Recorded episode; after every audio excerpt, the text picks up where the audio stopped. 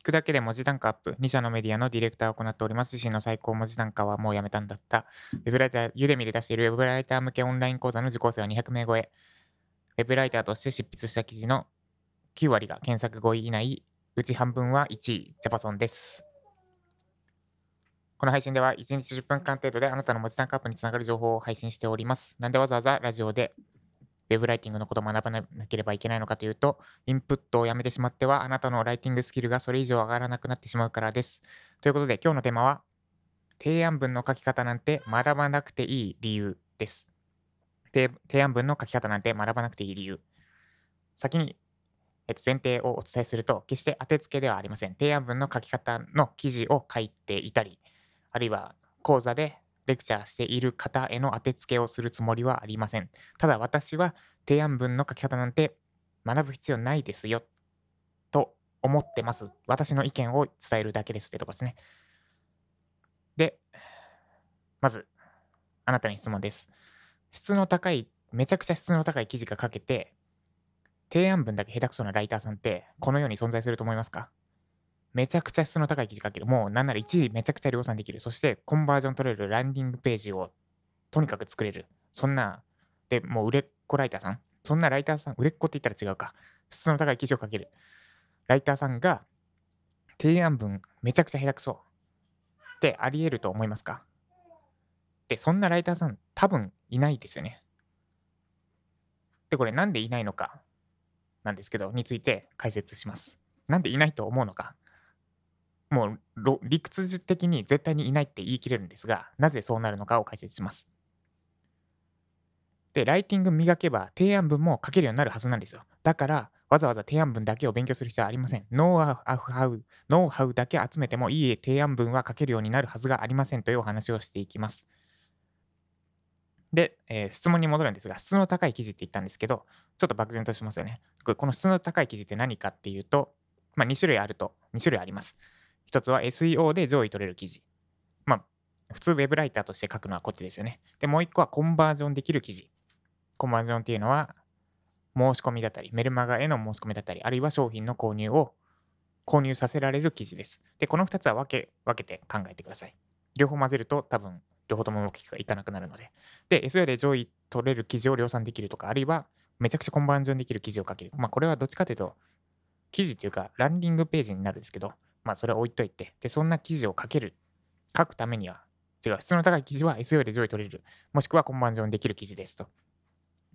で、この2つの記事、まあ、種類全然違う、タイプ全然違うんですが、いい、この SEO で結果出す、あるいはコンバージョンで、コンバージョン率めっちゃ高い記事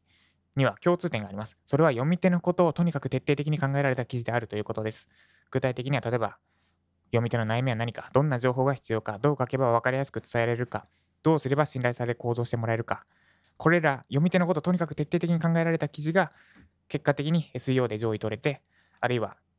コンバージョン率、たくさん購入されたり、申し込まれたりする記事が出来上がります。質の高い記事とは、読み手のことを徹底的に考えられた記事であります。記事という、読み手のことを徹底的に考えられているという共通点があります。で一方、提案文どうでしょうか？別に大きく変える必要ないです。ただ、記事の目的が違うだけ。提案文は記事の目的がコンバージョンだったり SEO で上位取るのではなくて、発注者にあなたを採用してもらうことに変わるだけです。提案文の目的は発注者にあなたを採用してもらうこと。つまり、いつも書いている記事をの目的を発注者にあなたを採用してもらうことに変えて書けばいいだけです。発注者のことを徹底的に考えて、この発注者は何どんな悩みを持っているのか、どんな情報を書けばいいのか、どう書けば分かりやすく伝えられるか、どうすれば信用されて採用してもらえるか、もう一緒ですよね、さっき言った読み手のことを考えた記事と。ただ、発注者のこと、発注者に変わっただけです。でも一緒です。つまり、ライティングスキル磨いていい記事書けるようになるなら、なれば、提案文も勝手に書けるようになるということです。ノウハウだけ集めてもいい提案文は絶対に書けません。いかに発注者のこと考えて考えて考えて考えるかです。で、これだけだと、まあ、発注者のこと、違う、ライティングスキル学んでいけば提案文書けるようになるのは分かったよ。でもなん、なんかもうちょっと具体例欲しいよ、ジャパソンさんって方のために具体例をお伝えします。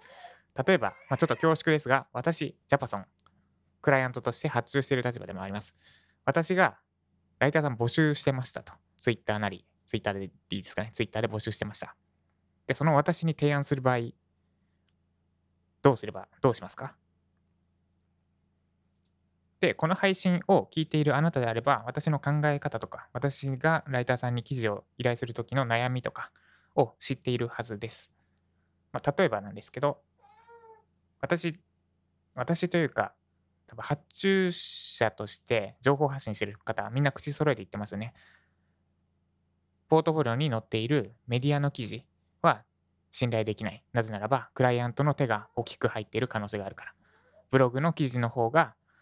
クライアントの手なり、他の人の手が入ってないから信頼できるって言ってますよね。で、私もこの悩みにクリスマされています。っていうか、多分発注者は誰しもがこの悩みを持ってます。で特に私は何回もそれについて発信していますと。その情報あなたはもうすでに知ってますよね。じゃあどうしたらいいか。ブログ書けばいいのか。でもブログわざわざ書いても書くほど、ブログ書くのもありです。まあ、ブログ書いて、ジャパソンさんがメディアの記事信頼できないって言ったんで、わざわざブログ書きました。まあ、これも OK です。まあ、ただちょっと量力かかりすぎるかなってところですね。で、これ、まあ、例えばですよ。例えばですが、メディアに公開された記事ではなくて、クライアントの手が入ってない Google ドキュメントのあなたが書いた原本そのままの記事の URL が渡されたら、私結構雷落ちます。雷というか、心臓に矢が刺さりますね。キュドキューンってなります。で、まあ、もうちょっと言うと、ジャパソンさん、今、ジャパソンさんって書く必要ないかな。多分、発注者誰しも悩んでることなんで、まあ、常々、いや、そういうのはいらないわ。クライアントで公開されている記事もあるのですが、クライアントの修正がいくつか入っておりますので、修正が入っていない私が書いた完全オリジナルの記事原本を、私が書いた原本、記事原本をお送りします。で、Google ドキュメントの URL 書いてあって、まあ、なお、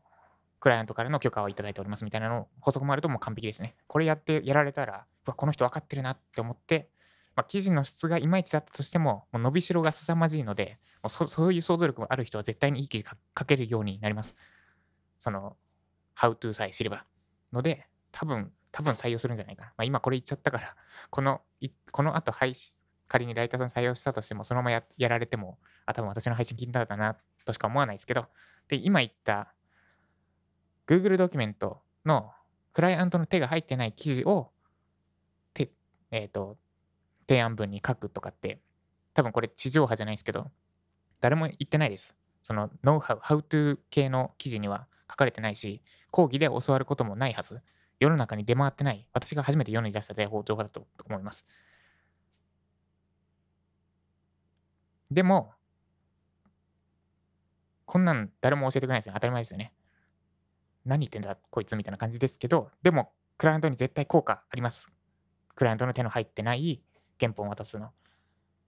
で、誰も教えてくれないんですが、考えれば導き出せるはずです。あらゆる発注者が公開済みの記事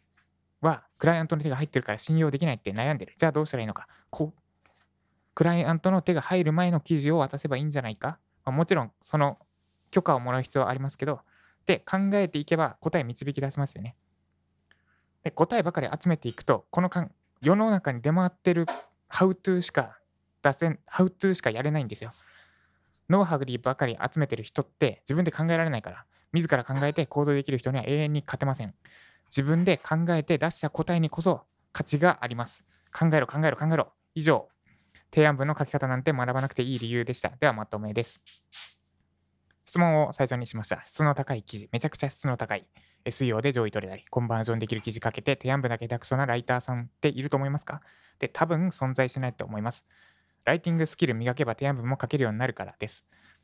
記事は読み手のことを徹底、質のいい記事は読み手のことを徹底的に考えた記事です。悩みは何かとか、どんな情報が必要かとか、どう書けば分かりやすく伝えられるか、どうすれば信頼され行動してもらえるか。で、提案文は、これ読み手じゃなくて発注者のことを徹底的に考えればいい。ただそれだけです。発注者のことを考えて、発注者の悩みは何か、発注者にはどんな情報が必要か、この発注者にはどう書けば分かりやすく伝えられるか、この人にどうすれば信頼され採用してもらえるか、ただ目的が変わるだけで、普段書いている記事とやっていることは何ら変わりありません。だから、わざわざ提案文の書き方なんて学ばなくていいです。ライティングスキルだけ磨いていけば、提案文も絶対に書けるようになるはずです。で、こうすれば通る、通りますとか通りやすくなりますみたいなノウハウだけ集めてる人は自分で考えて、提案、発注者のことを考えて、行動できる人に対人に永遠に勝てません。答えばかり集め知ろうとしないでください。自分で考えて導き出した答えこそ価値があります。以上、提案文の書き方なんて学ばなくていい理由でした。この配信が参考になった方はいいねをお願いします。まだフォローいただいていない方はスタイフのアプリからフォローしてみてください。もっとジャパソンさんから聞きたい、知りたい、学びたいって方は、ジャパソンメルマガで検索してみてください。週に1本、毎週日曜日12時から私のライターさんに行った記事へのフィードバック動画付きでお送りしております。読むだけで文字単価アップするメールマガジンです。ぜひチェックしてみてください。ということで、えっと、今日はですね、ちょっと私、もう一回ライティングに真摯に向き合おうと思って、朝、記事フィードバックの作業をいつもやってる記事フィードバックっていうか、私、いつも今日はユーデミー作りますって言ってるんですけど、それとは別で、毎朝、この配信前に、ライターさんへの記事フィードバックを行ってます。それ、それ言ってなかったんで、あれ、ジャパソンさん、ライティングのこと全然やってなくないって思った方は大丈夫です。毎日ちゃんと何かしら、っていうか、ライターさんへのフィードバックという一番私の中で重いと思っている作業を毎日やっております。ちょっと毎日やりすぎてて、今日は何々やりますで、わざわざ言う発想がなかったんですが、今朝もやりました。で、今朝は新しい記事はなかったので、フィードバック返して、で、直して入稿された記事について、もう一度、最終チェックですね。ワードで、ワードの読み上げ機能を聞いて、音声聞きながら、もう重箱の隅の隅の端っこの方を包みまくるような指摘をしました。で、その校閲の様子と、あとフィードバック動画を、フィードバック動画は毎回撮ってるんですが、校閲してる様子もリアルタイムでちょっと録画してみたので、ちょっと YouTube で実験的に公開してみるつもりです。この配信の中に参考 URL 貼っておきますので、ぜひジャパソンさんどんな感じで校閲してるのか見てみたいって方はチェックしてみてください。はい。で、あとは今日は残りはちょっとまだ見て、なんかもう今日やる予定だったこと一通りやったんですよね。あとあれか Twitter の投稿を考えるのとタイピング、タッチタイピングの練習して、で、えっと、昨日あれか効率化の時間取れなかったから、昨日の代わりに今日は効率化の作業をします。毎週30分ぐらい効率化。なんか今やってる作業で効率化できるとこないかなってやってるんですが、それを今日やっていきます。では今日も頑張っていきましょう。ジャパソンでした。考えてもがき苦しみ、あがいて悩め。そうでなくては本物ではありません。